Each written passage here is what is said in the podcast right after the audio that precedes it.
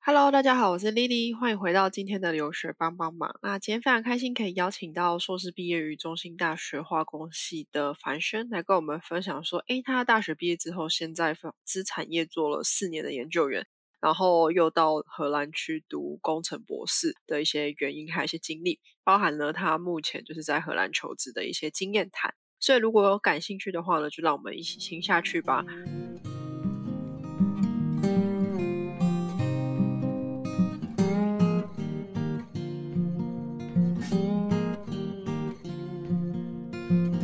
那首先的话呢，先请凡轩跟我们的听众打个招呼。Hello，大家好，我是凡轩。好，非常开心凡轩可以接受我们的访谈。对，那很开心你真的可以来跟我们分享。那首先的话，就我们就先聊一下你出国前的经历吧，不免俗的啦。其实每个每个来宾我都会想要问一下，说，哎，他们当初为什么想要选他们大学那个科系？那你本身是为什么想要去读化工系这个？这个戏其实非常简单的原因就是我当年分数到了，然后就不小心排一排就进去了。好啦，其实大概我在高中的时候就蛮喜欢化学，我也不知道为什么，反正那时候我还蛮喜欢化学。然后呢，当年的选填志愿，我就是从台大一路排到中资北，然后北中南一路排下去。呃，然后在那个。假设在中部的话，我就选中心；中心的话，我就一路从化学什么什么什么工程，然后什么什么这样排下来，刚好中心化工分数到了，然后就落在那个位置了。OK，了解。然后，嗯。所以那时候都一系列都是填化工系嘛，没有填，比方说什么呃材料之类的都没有。有，我那时候有填，我那时候好，我不太确定是什么排在最前面，但我是以选校不选系的，所以我那时候是呃可能化学系排在前面，然后那时候很红的什么生物机电工程，我也把它丢在前面，然后材料系呃化工系巴拉巴拉巴拉这样这样填下去，对，然后那时候。好像也听说，呃，工程念工程以后比较有饭吃，所以我就莫名其妙的进到了化工系这样。嗯嗯嗯，OK，可以理解。然后一路会坚持到现在，就是因为，嗯，碰巧这也是我一直以来做的蛮有兴趣的一个领域。嗯，OK，算是你想要或是想继续读之后，然后也发现自己蛮有兴趣的这样子。对。好的，然后再来的话就是说，那你大学毕业的时候没有想说先进职场嘛？你就是直升中心的化学的硕士，这样是为什么？化工系，化工系，对。呃，这样讲好了，我其实在我为什么会一路一直念中心？这个原因是因为我大二的时候因为做专题的缘故进了实验室，然后刚好做那个实验室。做的主题我一直觉得都蛮有趣的，然后一路老师在我毕业的时候问我，说要不要继续做呃研究生？我说好啊，然后结果我就这样一路的晋升下去，就想说，既然都是那时候的想法是，我现在大学做这个东西，毕竟是我脑子里面有一些基本常识，那我硕士的话可以在这个领域继续的晋升下去。变成说，如果我那时候选择去考考试的话，我可能可以去台大，或者是往前面的学校走。嗯，但那时候我想说，如果我去考试，我考考试成绩并不一定会比别人好，何不把当时的精力花在当时做的那个。主题或者是当时做的研究题目上面，所以我才会想说，那我就把时间跟精力花在继续做这个领域上面。反正中中心也不是什么太烂的学校嘛，所以我那时候的想法是我毕业一定会有饭吃。对，是这样子的。OK，了解，算是跟蛮多人想的不一样，因为很多人可能会想说，哦，他的大学在中职辈，然后就一定会往前面的学校再去怎么讲转嘛。会让自己的学历看起来更厉害一点点，可能也就是当时比较懒一点呐，说回来就是这样。OK OK，可是嗯，那你那时候也是没有考虑到出国念书这件事情的吗？我那时候对出国念书觉得就是这是一个天花乱坠的白日梦，对我来说，当时那个我来说是一个非常遥不可及的事情。OK，第一个，在我就大学那个就学那四年期间，没有一个人跟我提说，哦，你毕业之后，大学毕业之后可以出去念书。嗯这件事情我从来没有想过。然后我大学，呃，我大一大二其实花很多时间在玩，第一年都在玩，第二年再把成绩拼回来，然后三四年级的时候我就在实验室在做实验，所以我基本上没有接触到出国这个概念，就是在我的四年中我没有接触到你可以出国，嗯哼，了解。所以我那时候完全没有想过，我出国念书会是一个选项。加上我那时候也是觉得说啊，我现在在念书，我现在的经济是由家里帮我支付，所以我一直很想要赶快毕业去赚钱。我对于出国进修这件事情是完全零概念。嗯哼，可以理解，因为可能身边都没有给你这样的刺激，其实你也不会去想，然后可能又像你讲，你真的很想要减轻嘛，就是不要让家里再帮忙我这样子的那种想法了。那再来的话，就是说你因为很想要找工作，所以你硕士毕业之后就是先到纺织产业从事呃研究员四年。那可以想问这是在做什么？因为我常听到化工，应该说台湾的工科系普遍会想要进到呃台积电之类的，就是对会 薪水很高。这现在还是现在还是越来越多现在人确实也是，呃，我觉得只要是二类的科系，其实我觉得大家都会想说可以不可以进去啊。确实他们的啊、分红这些的，我当然很诱惑啦，不得不说。当然对，可是那你为什么你会选择到呃纺织产业去当一个研究员？其实讲白了，很简单一个原因就是跟我在呃大学到研究所持续念中心的关系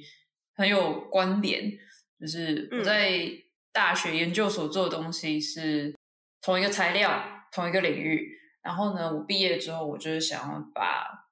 这样的东西，我学的东西学以致用。嗯哼，所以我那时候专攻的就是啊，我要找高分子领域，我要找塑胶产业。然后于是我就看到了我前公司，所以就想啊，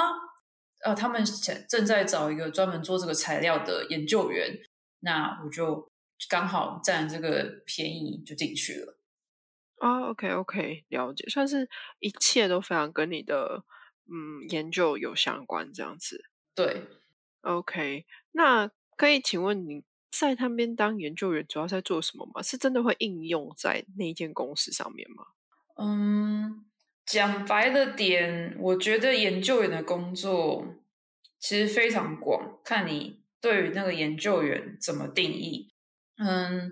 我进去的时候，嗯，是因为我原本既有在学校的知识是关于这个材料的，所以当时候的用人主管找我进去，主要也是因为我对这个材料很熟悉，所以他们觉得我在当下那个状态是可以很快速的把这个材料的知识去 pick up 起来。当然，我在因为做做业界，你不可能只是做、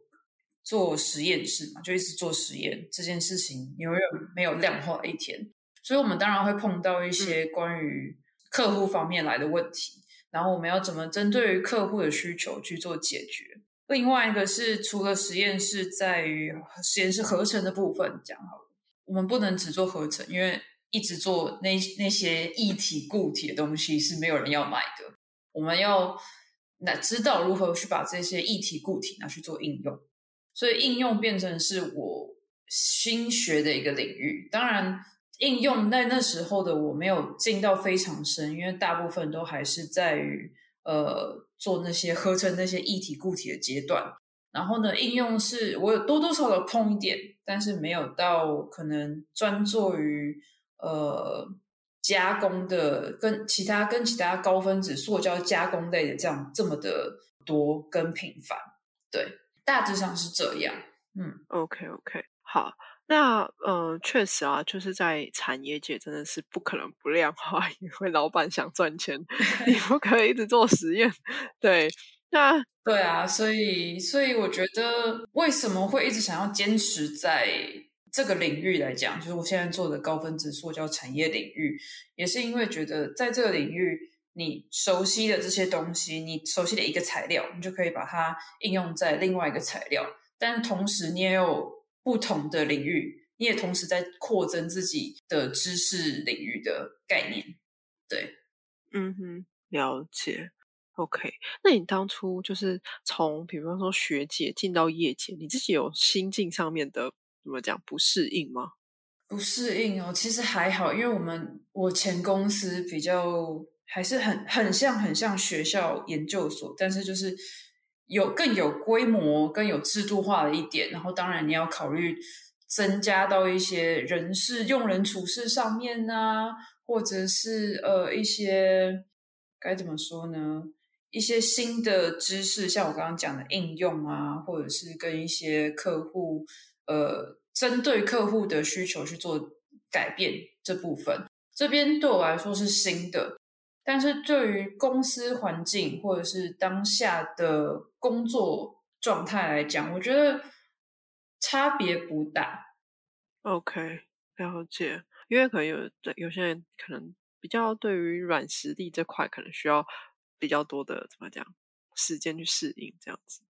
应该说软实力的这部分是我出国之后才真的认识到它的重要性在哪里。然后你怎么可以去针对软实力的部分再去深究？不过这我们可以等一下再讨论到。没错，好，那接下来就是呃，来聊聊，就是你当初大学完全没有想到自己会出国的经验，就是说，哎，那你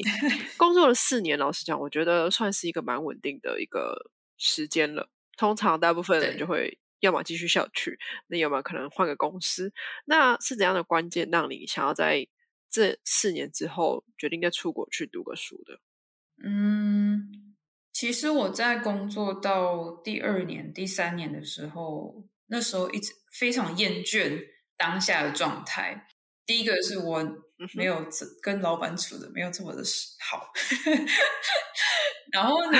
第二件事情是 我知道，因为一公司内部一直有很多人在讲，如果你在这间公司待了三到五年以上还不离开，那你可能就会根深蒂固扎根在那间公司了。但我同时也理解到，如果我一直待在那样子的呃稳定、变动不大的环境里面，我如果哪一天这个产业发生什么事情，我好像出去是没有竞争力的。所以，我当下的我，那工作了二三年的状态的我是觉得，我一定要赶快出去找工作。然后，在那一段时间里面，我也同时理解到，有一个中心的学历。有一个在那间公司工作经历的我，对于要往上面的企业走是不够的。嗯，如果想要继续做 R&D，或者是想要继续做研究这一块的话，我想要往其呃更上面，可能一些外商啊，或者是更好的台湾企业走。当下的我的能力是不足的，然后也有可能是因为受限于学历的缘故。所以那一年，我边工作边找工作的状态下，我其实踢掉很多铁板，然后我也明白到自己能力不太足。当下我其实是想要转到半导体行业的，我就想说，那就重新开始嘛，重新去学一个新东西，然后至少钱多，然后想说就赚钱，就是去台积电救我这样子。对，可以理解。对，然后后来后来刚好是因缘际会，公司内部有一些人事调动啊，然后我转到一个新的组，然后慢慢诶被了被了一个被一个新的主管带领，所以那那时候慢慢觉得啊，这样子的工作环境，我好像有新的刺激，我在学新的东西，我有新的不同的嗯知识可以去学习，所以当下我就有点停滞下来，但是我还是知道，总有一天我是会离开这间公司的。因为我我觉得，相对于这间公司以外的世界，这间公司是非常稳定的，而且非常安定。大家其实就是进去毕业了，大家因为我们公司很喜欢收刚毕业的新人，OK，所以你就是毕业了就进到这间公司，就觉得啊，这间公司待着真舒服，呃，生活也很稳定，薪水也不错，然后就这样待了下去，然后就一直待到退休，有可能。但是我知道那时候这并不是我想要做的事情，所以我在呃工作没多久，还是有这样子的一个想法，那就想说那时候跟那时候的男朋友就想想说啊，那我不如我们就出国闯闯，试试看。OK，对，所以因此有这样子一个出国的念头。哼哼，OK OK，了解。好，然后嗯，可是那为什么你确定要出国的时候，你没有想说要是去找一个硕士，或者是嗯找当地的工作线，而是想要往博士的方向去做一个选择？很简单的原因，因为如果念第二个硕士，我需要额外花花钱。然后可以 对，然后因为我那时候的想法是，我不想要为了一个去念一个学学历，去拿到一个学历，而去花额外的钱，而且那些钱是我自己赚来的，而且我也不希望在嗯工作两三年、三四年存下的那些钱，全部会花在学费或者是出国的费用上面，可能不够，我还要跟家里寻求支援。这是一个为什么嗯我当初没有特别那么想要去念第二硕的原因。第二个是我当初其实有在考虑博士，但是我同时也知道我自己没有这么的学术，自己的脑子是不够这么学术、有这么有创意的人，所以我就觉得念博士可以。其实基本上国博士都有一些奖学金或者是薪水的制度，但是我就觉得说博士好像不是这么那时候的我想要做的事情，直到现在我还是不想念博士。Anyways，对于念博士我是不排斥，但是就想说我那时候的年纪再念个三四年、四五年，博士毕业再出来找工作，青春宝贵啊！OK，时对间上的考量这样子。对，时间跟金钱成本上的考量。OK，了解。可是，那你那时候为什么没有想说去欧洲其他国家，选择荷兰的考量是什么？嗯，那时候其实有考全球拉下来考虑，大家最最台湾人最常听到就是美国第一个，英国、澳洲这些英语母语系国家。对，当然，这些国家一拉出来，非常的非常知名，什么剑桥啊，什么 MIT 啊，巴拉巴拉巴拉，这些都非常的知名。就算是一个地名大学，你给你也觉得好像你也听嗯过。但是我那时候我觉得，嗯，怎么说呢？去那些英语系国家，花的金钱上的成本非常的高，而且我当时其实是有考虑过美国、英国的，但是我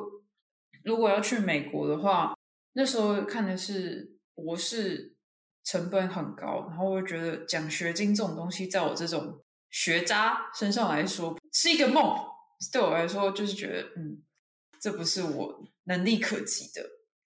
然后呢，英国的话，我那时候看了很多博士的缺，都是需要自带奖学金，或者是嗯，他们只支援有呃，他们只支援有欧盟签证或者是英国本地人，所以我那时候就没有看到英国。然后再退一步来说，那时候就想到说可以去欧洲的其他国家，在工作环境上，我其实有接触到很多化工公司，都是来自于德国跟荷兰，所以那时候的第一个想法就是，哎，我那我去荷兰跟德国，然后看了一下这两个国家，呃，留学的环境啊，工作环境，觉得德国这个环境，嗯，好像你一定要讲德文，大部分要讲一些德文，你才能在当地过得好，找到工作，生活的舒服。所以我那时候就想说，德国我有申请，当然荷兰那时候算是我的第一选择。然后在查荷兰的资料的时候，刚好看到，呃，我念的这个学程，哦，这是一个介于博士跟硕士中间的一个学程，然后它只需要两年时间，所以就觉得当下我把荷兰定位在我一个第一首选的状态。OK，了解，算是各种评估跟考量，以自己的经济状况啊，然后还有自己的学术能力去参考的，选出来的一个地方，这样子。OK，那你那时候呃确定申请工程博士之后，你还要申请哪些学校或是学程啊？我那时候其实有两个正在进行中的呃申请，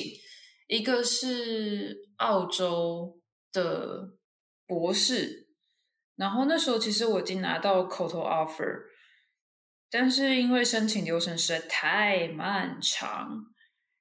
就我申请的，在我真的要拿到正式 offer 那段期间，等待的期间，我就已经先拿先收到我现在我我之前就读的荷兰那间学校的呃面试邀请兼正式 offer。对，所以我那时候就觉得啊，去澳洲那时候也不是很不是很想去澳洲，因为去澳洲可以干嘛？除了养牛跟挖矿，化工业还能干嘛？所以我那时候觉得澳洲并不是一个我很想要去的地方，但是有鉴于那时候澳洲是我第一个真的拿到 offer，就想说那先放着，就等他看他的申请流程怎么样。然后也有刚刚讲到另外一个正在跑申请的是一个德国的嗯 master program，对。但就刚前面也讲到说我没有很想要去念硕士嘛，所以这个其实那时候在第一阶段。我通过呃书面申请、书面审查的时候，我就拒绝他们了。所以我就后来，其实我手上拿到的嗯 offer 嘛，或者是真的有在进行的 application，就只有这三间。嗯哼，OK。那也很幸运的，我进的这一间是我的那时候的第一志愿，这样子。OK，了解。好，哎，可以分享一下德国你是申请哪一间学校？我不记得太久以前的，好哦，了解，好，没关系，anyway，反正也是一个偏于高分子的什么什么学程之类的，OK，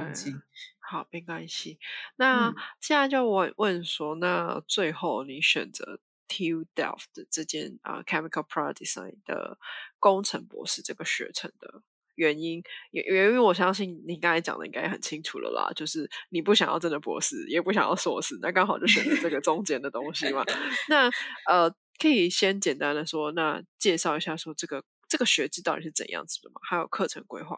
这个学制其实非常特别，如果你讲出来，没很少荷兰人会知道。Anyways，总之呢，这是一个两年制的 Postmaster 呃 program。然后这个两年制的 Postmaster Program，你毕业出来你会冠有 PDN 这个学位，它是 Professional Doctorate in Engineering。嗯，然后呢，呃，它又改名，不过这我们等一下再回去再讲。Anyways，这两年的学程里面，第一年其实你是就把你自己当成一个 Master Student 去学习，你有你有你的选修，你有你的必修。选修当然你可以选一些你自己喜欢的学科，然后在你选选这些学科之前，你要跟你的 course coordinator 讨论过这些是不是我可以修的，这些符不符合你们对于这我们修这个学程的权利这样子的期待。然后呢，另外是必修的部分，系上会帮我们安排，你可能要学一些专门做 product design。或者是跟其他 master 不太一样的一些必修课，像是 economic analysis、sustainability、business design，嗯，或者是突然想不到还有什么其他的课程呢？我大部分都会举这两个东西，因为这两个东西是蛮哦，还有 project management，这些算是比较属于 soft skill，而且是工程类的学科，不会去。学习到的科目，所以在嗯，我们选修这我们我们修这些选修跟必修的过程当中，我们就会慢慢建立起来什么是 design，什么是设计一个产品或者是设计一个制程，该建立跟该跑的一些流程。然后在我们修这些科目的。过程当中呢，我们第一年还会去做一些主计划，跟你当年跟你同一届进去的一些同事或者是同学去做这些主计划，然后把你们实际学到的东西应用在你们当下被 assign 到的一些 design project 上面。这是第一年的部分。第二年比就是最有趣、最吸引我的地方了。第二年是一个为期一年的实习计划。我们我觉得中文会讲说叫它叫实习计划，但其实并不是完全的实习，因为你在这个计划中扮演的角色，它比较像是你是一个 project manager 或者是 project coordinator，你要去串联，你要去从头 initiate 一整个计划，到最后 finalize 一整个计划。然后，当然你在做这个计划的过程中，你只有你一个人。然后你要去面对的是一个公司的研发部门，或者是一个公司的大大小小的部门，你有不同的 stakeholder，或者是你要去跟一个 research institute 去做这样子一个 design project。然后你在嗯被 assign 到这些 design project 的题目上，也会因为当年有一些业界的需求或者是什么样。的状况有有所不同，所以每个人对于 PDN 这个学程的经历跟他的 review 都是不太一样的。了解，好，那呃，就是蛮好奇的，就是说，那你在第二年的一些 individual project，就是个人的计划当中，你是怎么去找到一间啊？眼镜公司在荷兰的，那你在这间公司主要做什么？就你自己是读化工的啊，那在这跟公司你的你的作用是什么？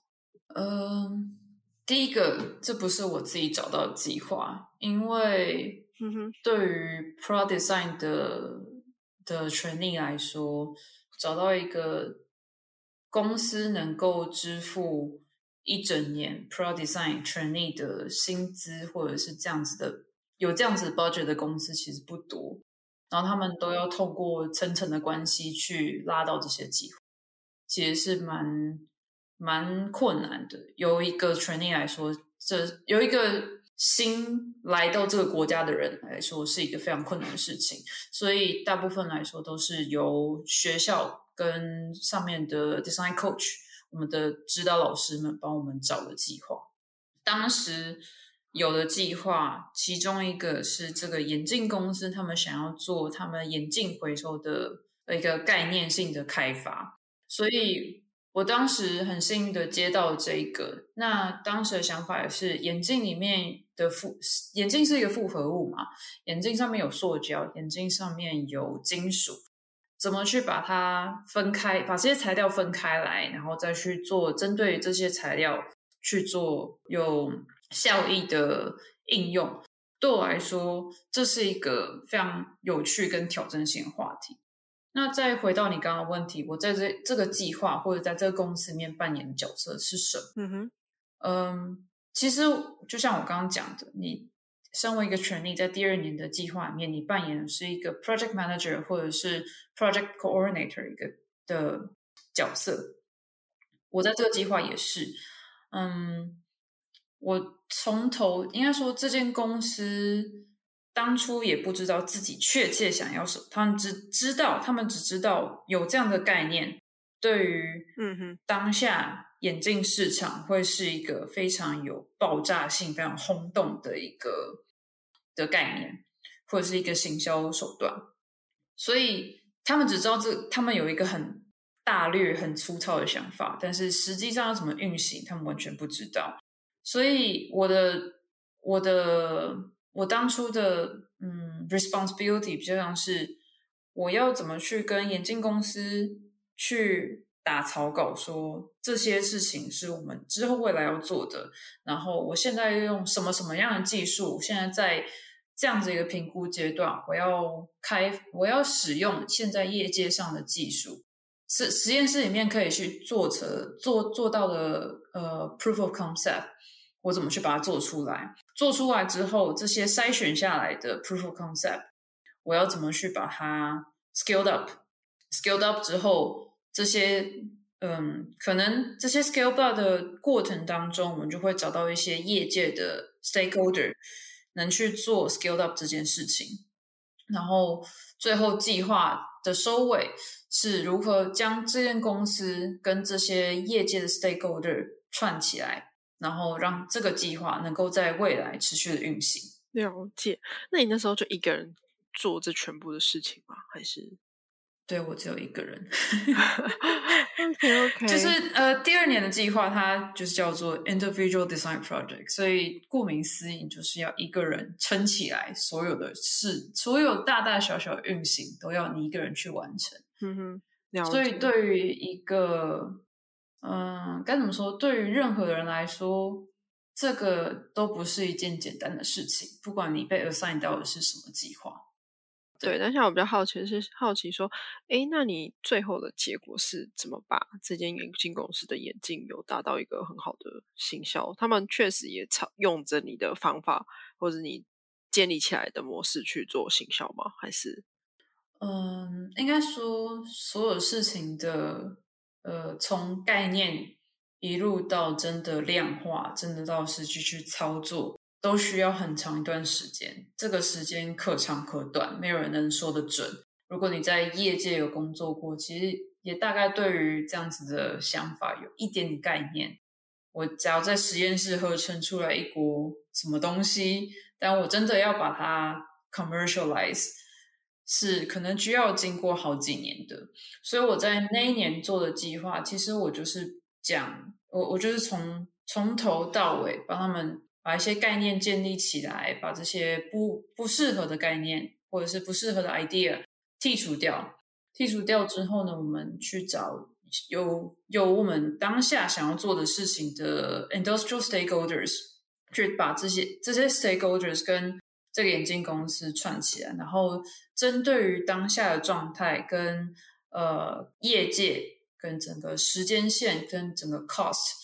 把这个未来规划做好，但是这个未来规划就要取决于这公司在接下来的三到五年之内有没有这样子的时间，有没有这样的金钱成本去做这样子的概念。所以我最后的收尾是，我把所有的 cost analysis 或者是 planning 全部给这间公司了，然后我也从零到有，我从 linking 或者是从我的指导教授。上面搜刮来的 network，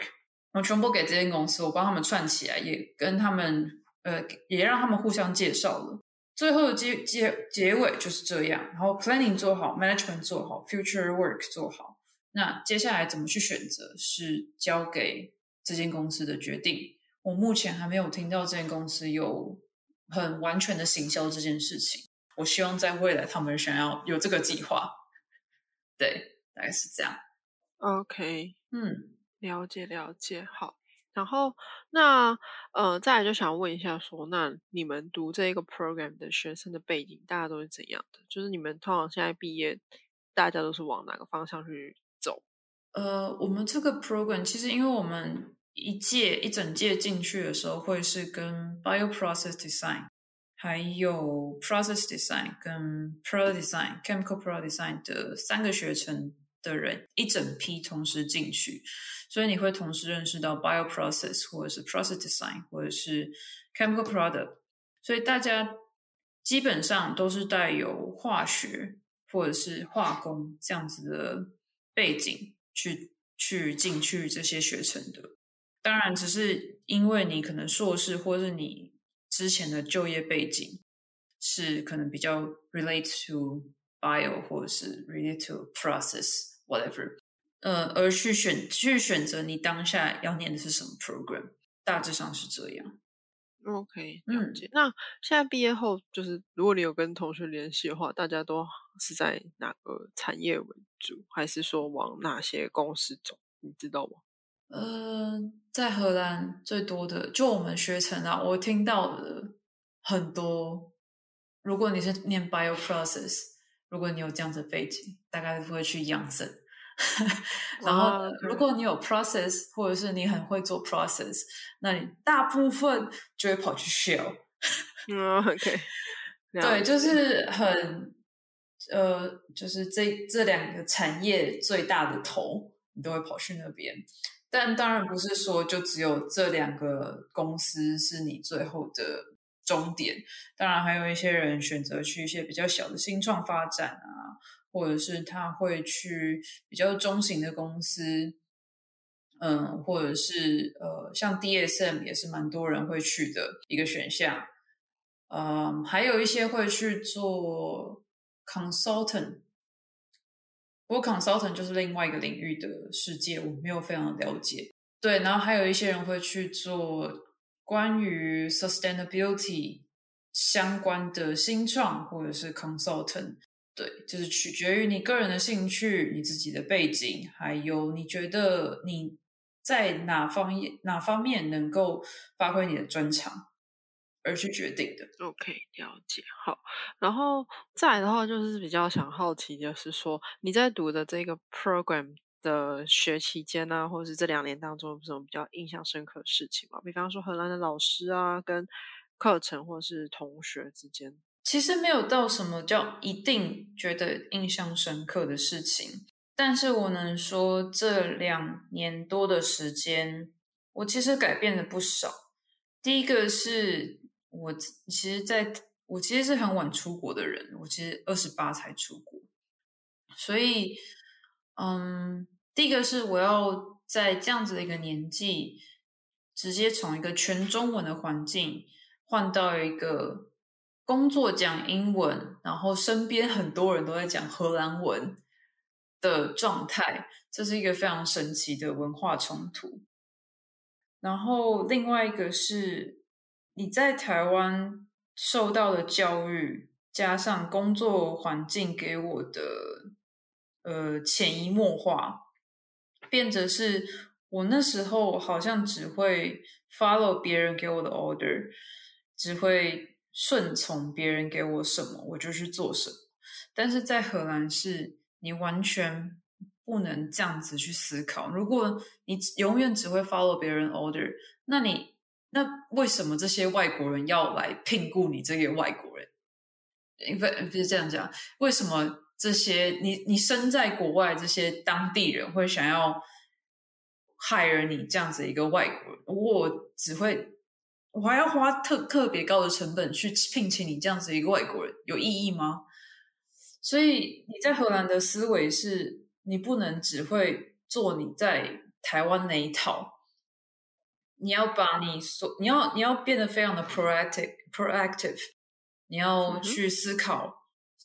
你现在这个解决方案是不是你可以去有想法的，然后对于很多事情你都要有自己的见解，而并不是直接哦你说这样哦那就这样，不能带一直抱有这样的想法。对，然后另最后一个是。在台湾毕竟是一个单一文化的环境，全部人包括你都在使用中文。你身边的人，如果你并不是在外商企业，或者是你有非常积极的去呃去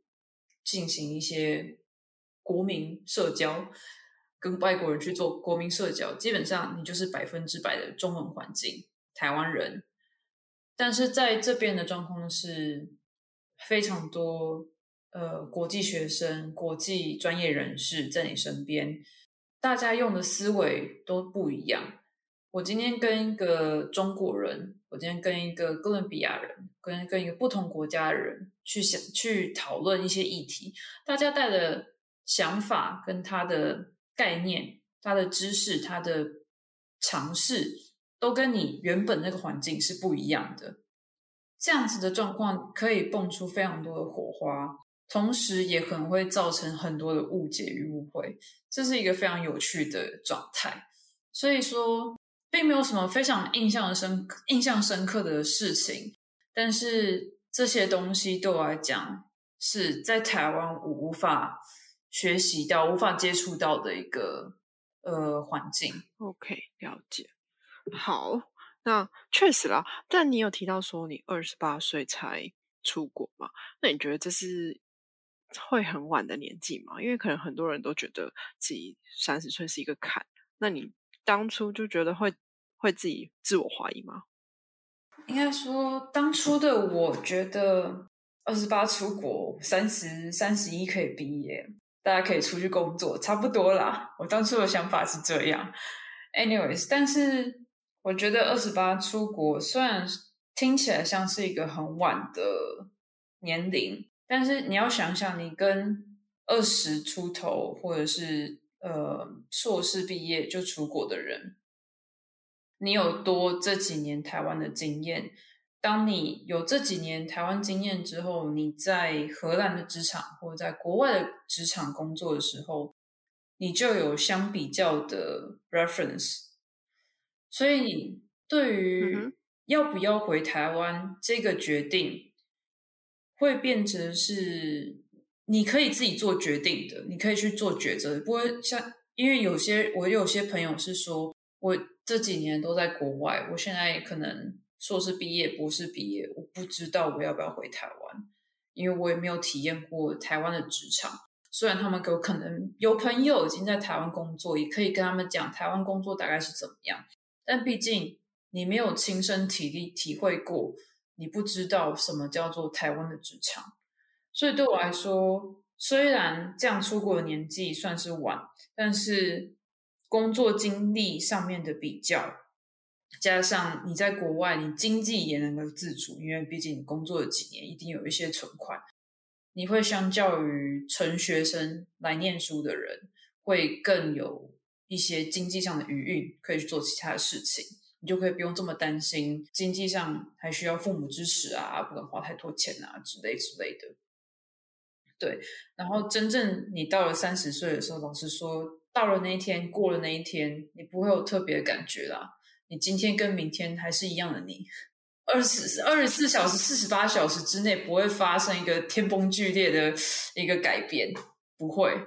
对，这是真的。对，就是我觉得可能二十岁之后开始会时间过得特别快，一年一年过，没什么太大感觉。那其实真的到三十岁，也就是像你讲的，就就一天 过去，就是也没什么太大的变化。就就就对啊，就是它只是一个日期，只是你当初从你妈妈身体里蹦出来那个日期，那就是这样而已。对对，真的。好，那再来比较好奇的是，可能很多人也跟你会有一样的考量，包含就是出国的时候对经济这块是比较怎么样，比较会去考量到的。那可以问一下，说你在荷兰求学的时候的花费，这样大概是多少吗？我没有花到任何半滴钱，半滴我自己的存款。OK，呃，当初会选另外一个，当初会选择 PDN 或者工程博士这个学程的原因，是因为它其实跟 PhD 很像。他是有知薪的，虽然他的薪水比 PhD 低一点，但是我当初算过，这样的钱是可以足够让我在荷兰 cover 掉所有的生活费用，还可以存一点点下来的。所以当初考虑到说啊，这样子介介于在一个硕士跟呃 PhD 中间的一个学程，我还可以不用花半滴钱，多棒啊！嗯哼哼。对，对，那你那时候，可是你房租没有占掉很多吗？还是怎样子的？房租那时候就是有算到这，也有也有把这些算进去，其实是很够的。OK OK。如果大家去查，我那时候的薪资大概是一千九，税后税前一千九，税后的话大概是一千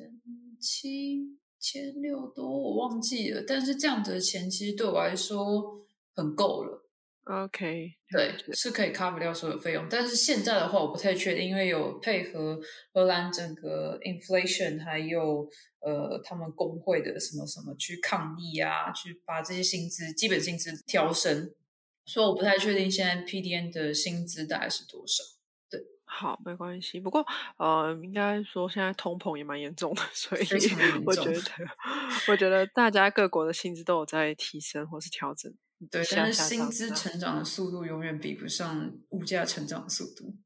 没错，大家可能需要做好理财这样子。然后再来就是，呃，我们现在聊聊就是你毕业后的职业发展好了。就是你说你目前其实有在找到一份新的工作，然后主要是做 scientist。那你觉得是说你毕业从 PDN 毕业之后是怎么开始在荷兰求职的？然后你觉得过去的一些背景有什么应用或是加分的点吗？首先，我花了很多时间才找到这份工作。我去你花多久我将近将近九个月哦。？OK，好，应该说，荷兰毕业之后，他们可以在荷兰的学校毕业之后，你可以申请一个为期一年的呃 search year 呃 visa。嗯哼，对，在这一年的期间之内，你可以你可以去做低薪的工作，公司不不需要帮你办签证，你就可以先去这间公司体验看看这间公司在做什么，干嘛干嘛的。呃，当然，我的选择是不一样，是我把所有的时间花在找工作上面，嗯，因为我的想法是，如果我经济上不需要太多的，没有没有太多的压力，那我也不需要去屈就于自己，去把自己逼到一个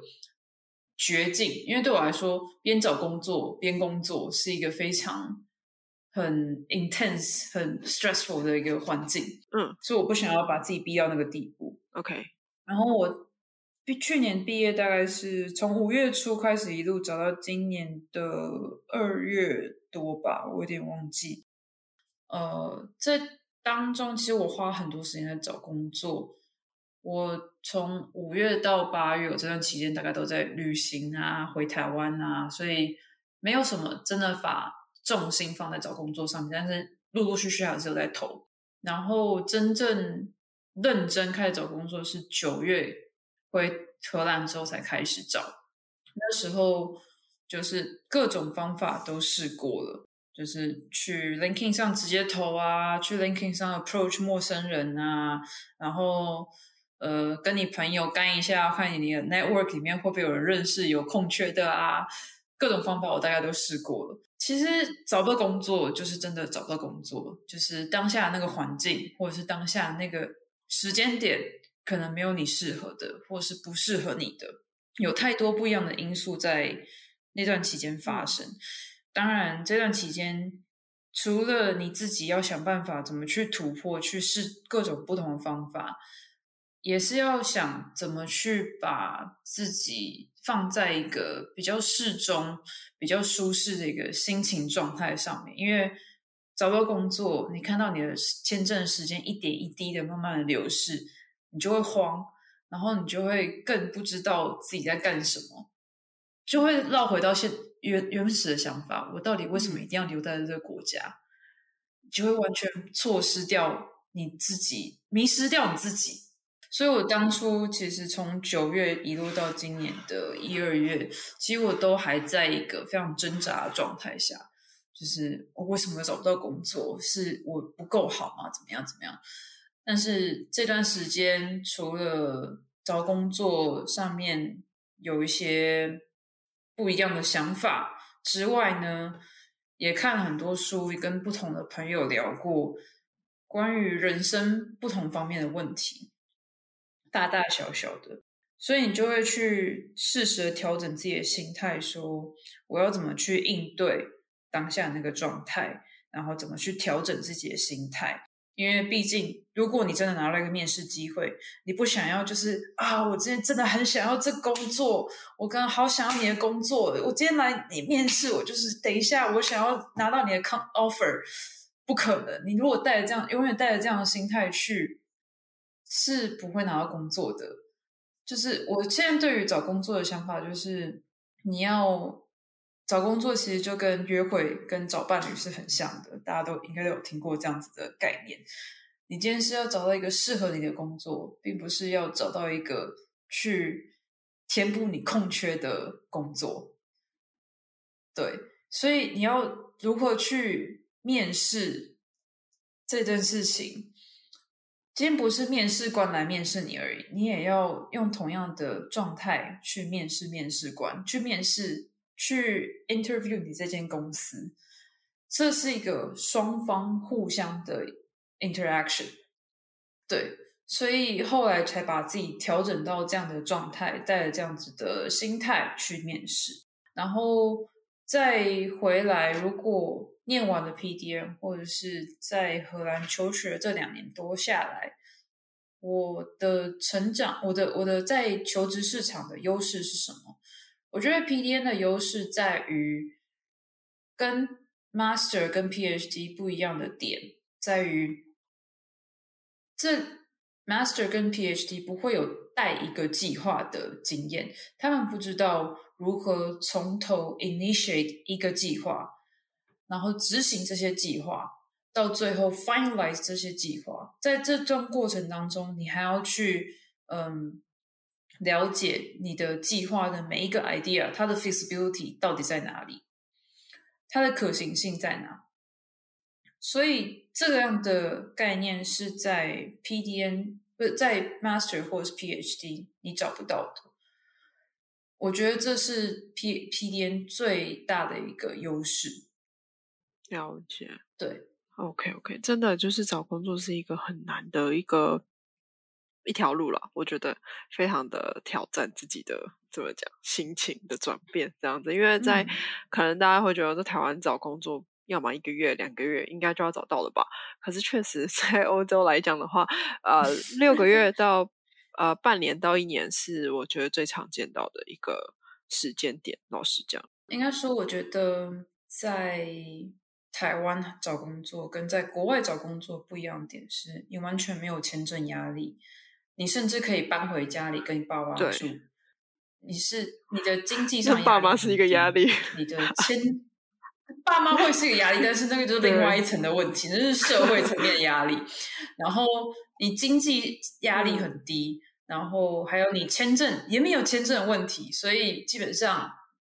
压力值跟在国外是完全不一样。确实，这是真的。对，不过嗯，我觉得就像你讲的吧，真的是心情的调试要调试好，在海外的求职真的是非常需要这件事情的，因为不然真的那个压力是非常难克服的。对，然后，嗯，再来是说关于软实力跟硬实力的分享了。如果在求职上面，你觉得这两个需要有怎么样注意的点，或者说，哎，在荷兰面试的时候需要注意一个什么点？我觉得在荷兰软实力的部分是非常被注重的。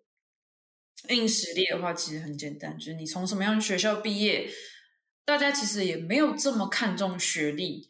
基本上，你从什么样学校毕业？看你念的科系是什么，你的专业或者是你在专题研究上面做的是什么样的 topic，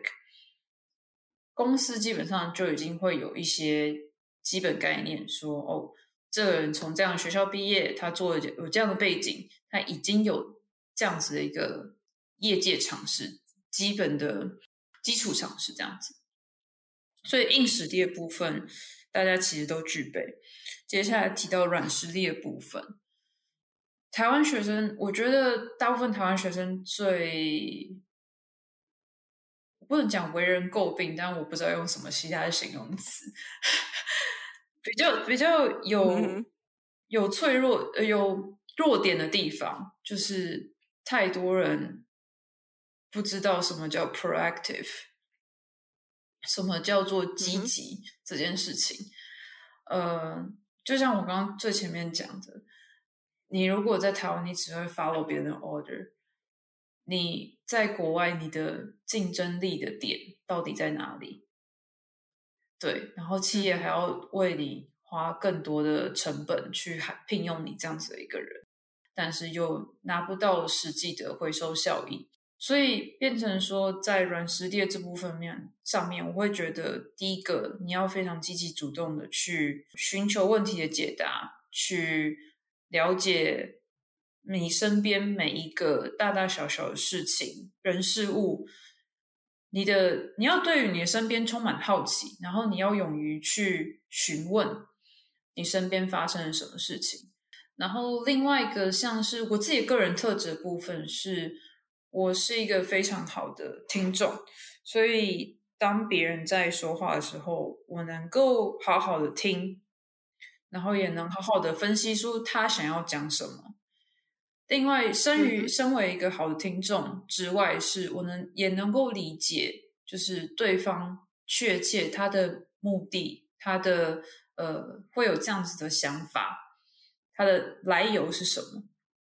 我觉得这是。对我来说非常大的优势。另外一个是我有 PDN 这样子一个 project management 的训练，我也知道如何去操作去运作一个 project，这跟一般的 master PhD 的状态是很不一样的。我前面有提到，那当然除了这几个之外，你也更能够从去多看书啊，多看 pod 多听 podcast，去了解到，呃，你在业界你需要具备怎么样的软实力，才能够让你在业界更有一席之地。确实，现在有很多人的分享啦，然后大家可能要真的了解自己的个性跟缺乏什么去做补强，这样子。对对，应该说，我觉得，